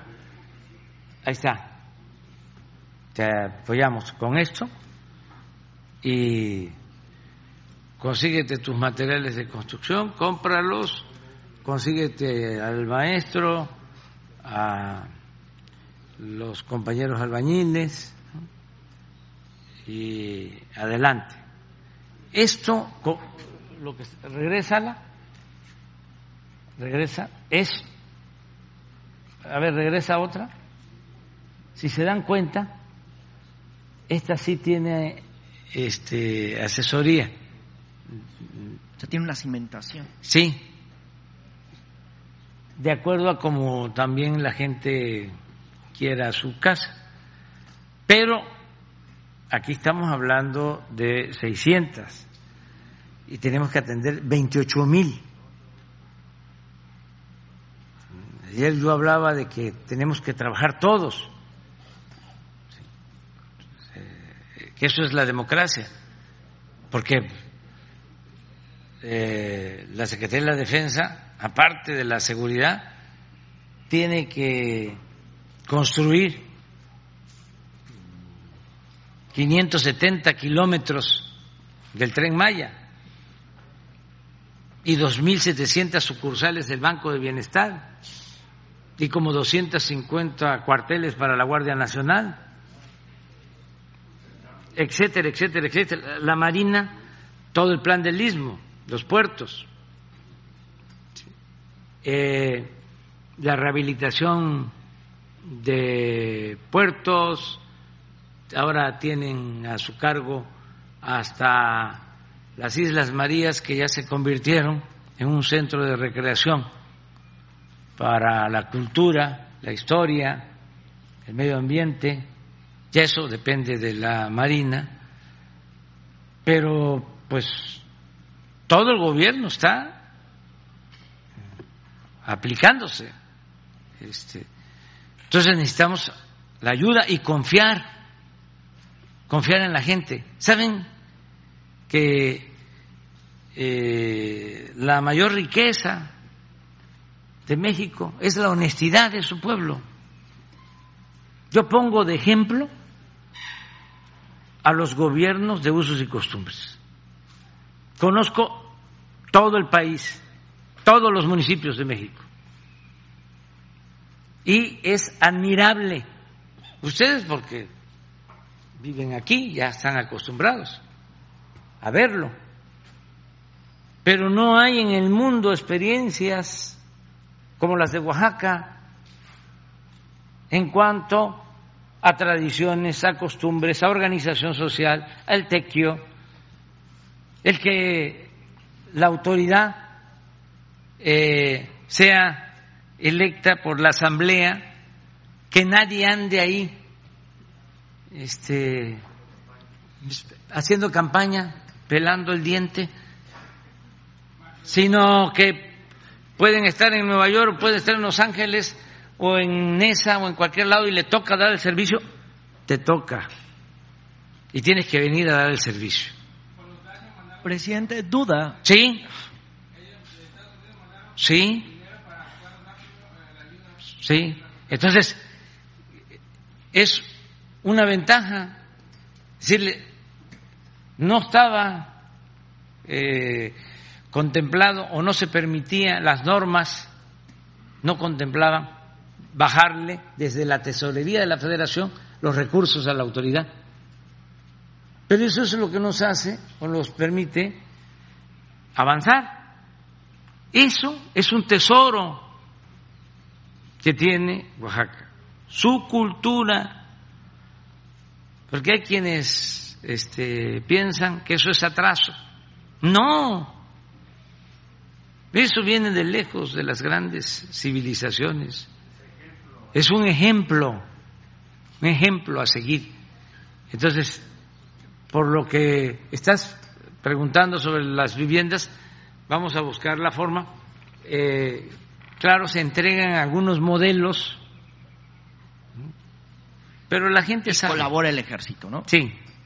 Otra duda de lo que ayer platicaba en esta presentación este tema de los cultivos, cuando alguien resulta afectado de un cultivo, es decir, aquí guanábana, papaya y todo, todo lo que pasa, ¿hay un dinero que le pone el gobierno federal y un dinero más el gobierno estatal y se entrega eh, eh, en una bolsa o es un apoyo del gobierno federal y un, gobierno, un apoyo del gobierno estatal? Por lo general es apoyo del gobierno federal. Okay. Este, en esta región hay eh, muchos, miles de campesinos en el programa Sembrando Vida. Por eso, este, cuando se presenta un fenómeno así, pues nos agarra este, con un sustento, una base de los afectados. Ayer eh, calculábamos que habían tres mil en el programa Sembrando Vida. Esos sembradores reciben mes con mes un jornal para cultivar sus parcelas. Sembrar árboles frutales o maderables, el café, eh, la papaya, mm, que hay cacao, fíjense, porque este se piensa que el cacao nada más es de Tabasco y de Chiapas, no, aquí en esta zona. café. y es sombra para el café. Entonces, ya están. Entonces, ¿qué hacemos ahí en estos casos? Reforzarlos a ellos y incorporar a otros miembros para que restablezcan sus plantaciones, todas sus afectaciones y se les esté ayudando con un jornal para trabajar en su propia tierra, sea eh, tierra comunal, ejidal o propiedad privada. En Oaxaca también, para que se sepa, la mayor parte de la tenencia de la tierra, la mayor parte de la propiedad de la tierra es comunal. Es un fenómeno. Eso no se ve en ningún otro estado el 80% de la tierra de Oaxaca es comunal, el 15% es ejidal y solo el 5% es privado. En Chiapas la mitad es ejidal y comunal y la otra mitad es privada. En Veracruz, mitad y mitad, propiedad social y propiedad privada. En Oaxaca es 80% comunal. Este es un estado excepcional, muy especial. Eh, es para venir a conocerlo, en cuanto a su organización. Entonces, ayudar a los productores. Luego hay un programa que se llama Producción para el Bienestar que se les da un apoyo. Acabamos de hacer un censo. Se apoya a dos millones de productores en el país. El de Sembrando Vida es de 440 mil productores que reciben este apoyo. Es el programa de reforestación más importante del mundo.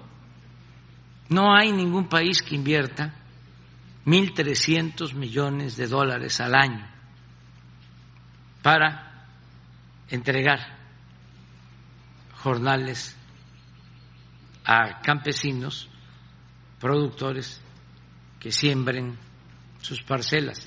Entonces, en el censo está levantando, está viendo, bueno, Alejandro lo mencionó, papaya, guanábana, cacao, sobre todo café. Hoy vamos allá a Pluma Hidalgo. No quiero este, herir susceptibilidades ni crear celos y sentimientos. ¿Pero qué hay ahí o qué? Porque este, ¿eh? Pero es un café. Es que es la altura. Este, ahora sí que perfecta. Sí. Pero ya se me, como Chiapas también y como Veracruz. Ya está tirando mucho aceite, presidente. No, pero este ese es un café eh, de lo mejor, pues para que nadie se sienta. Presidente, un- dos dudas más. Una, eh, ¿tiene un plan B para sacar estas reformas, eh, la reforma electoral, la reforma de la Guardia Nacional que, que dice PRI, PAN, PRD, no pasan? ¿Tiene Sí, no, es que estamos trabajando. Si los problemas de México ¿O no son tan tuvieran que ver con las leyes, no habría problema. No hay ninguna ley que diga está permitido robar. Ninguna. ¿Conocen ustedes alguna ley que diga eso? No. Tiene que ver con el comportamiento, como decía el presidente Juárez, con el recto proceder de la autoridad. Entonces, si bloquean este, las iniciativas de reforma, pues vamos a utilizar el marco jurídico que existe y vamos a salir adelante y vamos a seguir adelante eh, frente a todos los obstáculos. Entonces sería ajustando las leyes secundarias. ¿O de plano no es ya tan importante en esta parte Es final que del ya, gobierno? la verdad, ya eh, este, lo fundamental ya salió. A ver, ¿qué eh, este, se logró en contra de ellos? Que es importantísimo. Lo que mencionaba, que la pensión sea un derecho. Ya está en la Constitución. Ya llegue quien llegue, esté quien esté, no van a poder quitar la pensión a los adultos mayores, aunque les moleste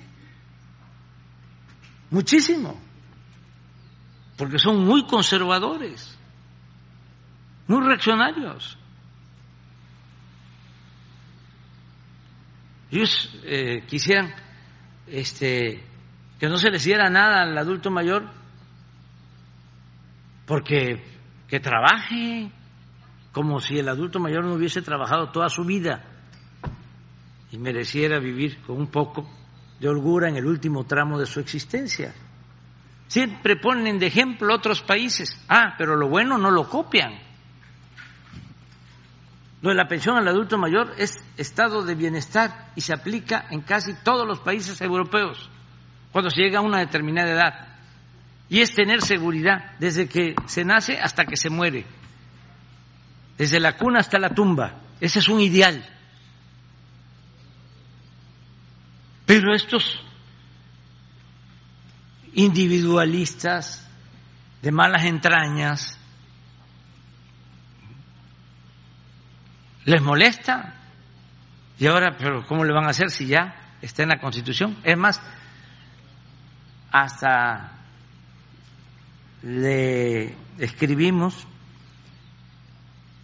en un transitorio de la Constitución que no pueden reducir año eh, con año el presupuesto para estos derechos.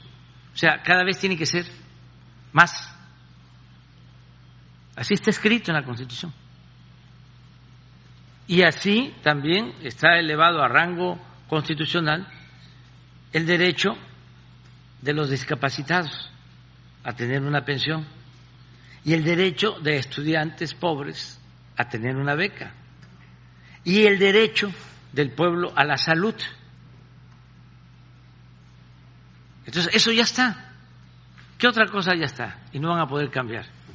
Que es importantísima y que les molesta muchísimo porque se les puede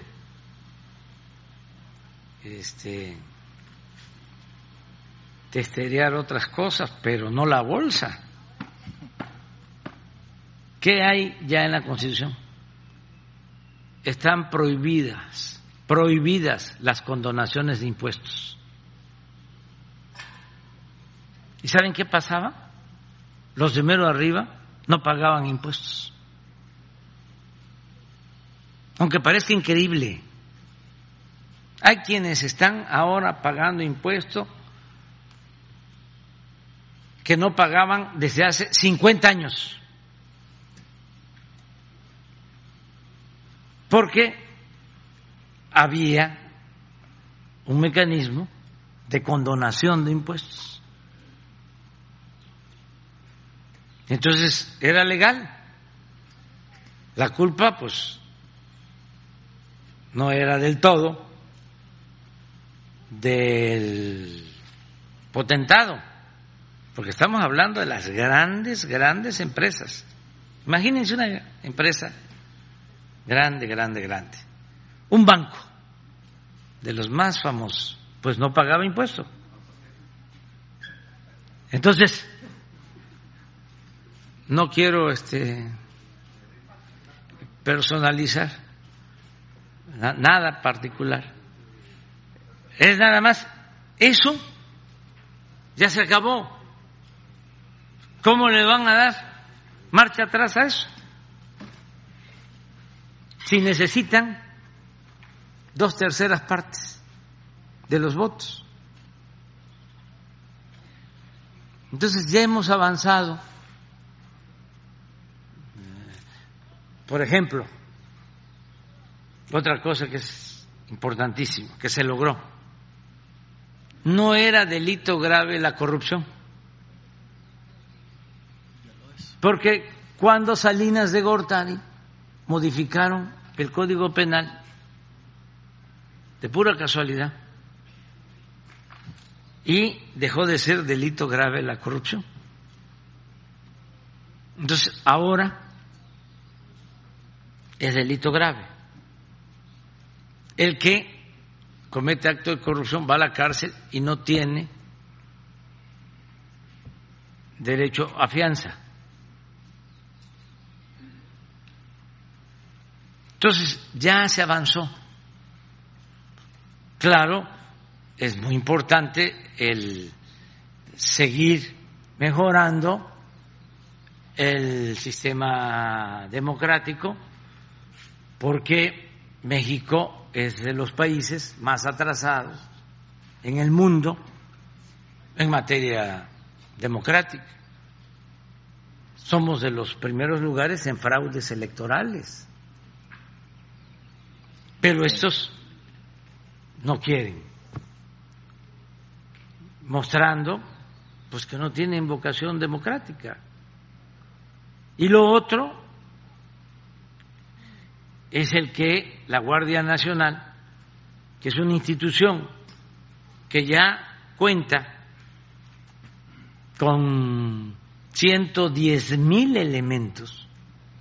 En su mejor momento, la Policía Federal llegó a tener 40 mil elementos y solo 20 mil operativos. Ahora la Guardia Nacional tiene más de 100 mil elementos operativos, como 250 cuarteles. ¿Cómo llegaba la Policía Federal a una región, a un estado? Tenía que acampar o en los hoteles y no pagaban, sí, a veces. Y había pleito hasta por eso. Presidente. Entonces, ya todo ha cambiado. Ahora, no quieren que continúe la Guardia Nacional así, porque quieren este, seguir con los enjuagues, con el contubernio entre autoridades y delincuencia, pues entonces dicen nos oponemos. ¿A quién perjudican? Al pueblo. Y esa actuación retrógrada, pues les afecta a ellos también. Política electoralmente. Yo creo que Claudio este, simpatiza con nosotros. porque es un buen promotor. Presidente, nada más una última, una última pregunta, porque ya aquí dicen que me estoy alargando. Eh, para el secretario de Gobernación, resulta que en los últimos días ah, hay un carrito ahí que anda pasando por Nuevo León, donde está eh, una foto de usted con el secretario de Gobernación eh, recorriendo. Entonces, tengo una duda ahí si pues esto corresponde a qué, si saben quién está pagando, pues para que esa foto ande recorriendo, hay un camioncito, eh, algunas calles de Nuevo León y de otros estados del norte, eh, si tienen alguna información sobre esto. No tengo información, no, no sé, pero este... Eh, tampoco el secretario de Gobernación. que anda en el carrito dando vuelta. he dejado de manifiesto y voy a seguir repitiendo, es que ya no hay tapados. Ya no debe de haber tapados. Esa es una práctica antidemocrática de la época del dedazo. Ya entender que de acuerdo a la Constitución todos los mexicanos tenemos derecho a votar y a ser votados, todos. Y nada de que el que se mueve no sale en la foto. Claro, ya como eh, lo dije hace unos días, si hay alguien que tiene un trabajo en el gobierno, trabaja sus 16 horas y las ocho que les quedan, de esas ocho pueden utilizar tres para pelar el diente y cinco para descansar también. Pero no se puede que si tienen un cargo, apenas si ocho horas en la oficina y dieciséis para ¿Pelar el diente? No. No. Si es así, pues podrían tener hasta 24 horas para pelar el diente, pero ya no ser servidores públicos. Es que fue, fue curioso el carrito. Sí, pero miren, este eh, Adán es de primera, de primera, mi paisano, extraordinario secretario de Gobernación, me ayuda mucho. Em, Claudia, trabajadora, inteligente, honesta. Marcelo Ebrard me está representando en la cumbre muy bien, con mucha dignidad, defendiendo la política exterior de México, un político profesional. Tatiana Cloutier, nada más imagínense su eh, tradición política, hija de uno de los políticos opositores más importantes de este país en la historia, de Manuel Cloutier, eh, Maquillo, y de los otros partidos. ¿También ve presidenciable a Tatiana? Sí, y este y de otros partidos, o sea, este eh, me preguntaban que si el que está de gobernador en Yucatán, Vila, dije sí, ¿cómo no? Me preguntan, ustedes seguramente me quieren preguntar por Alejandro. Bueno, pues ya Ah, lo pues tiene al también, lado. o sea, o sea, que no haya tapados, todos, este, tienen esa posibilidad de participar. Claudio X González, ¿sí? O sea, nada más es que si se tiene una responsabilidad, pues lo primero es cumplir con la gente, porque además esto es un consejo. Si este, se dedican a hacer campaña y todavía tienen una responsabilidad, la gente eh, los va a castigar, porque el pueblo es mucha pieza, se da cuenta de todo.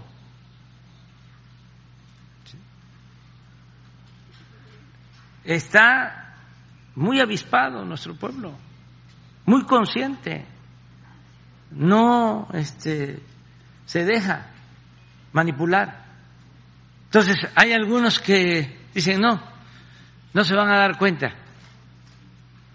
Se dan cuenta de todo. Y la verdad siempre se abre paso. Y llega hasta el pueblo más apartado. Y ahora que sí, va a haber Internet en todos los pueblos, aprovecho para decirles eh, de que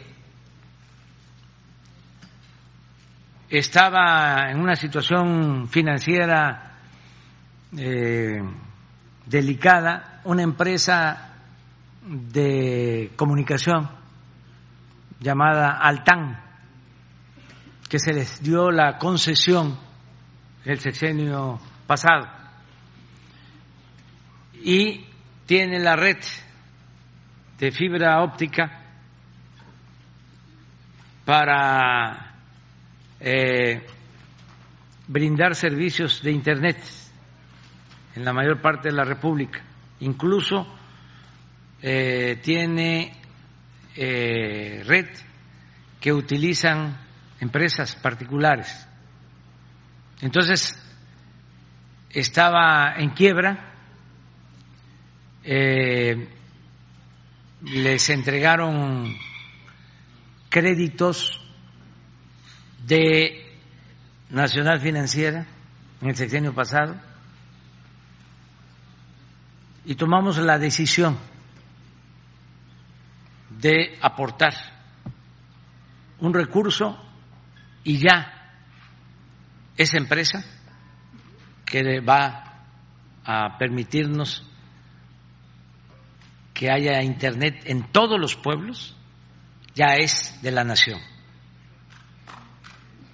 O sea, ya el Estado mexicano es socio mayoritario y ya tiene la dirección, la administración de la empresa.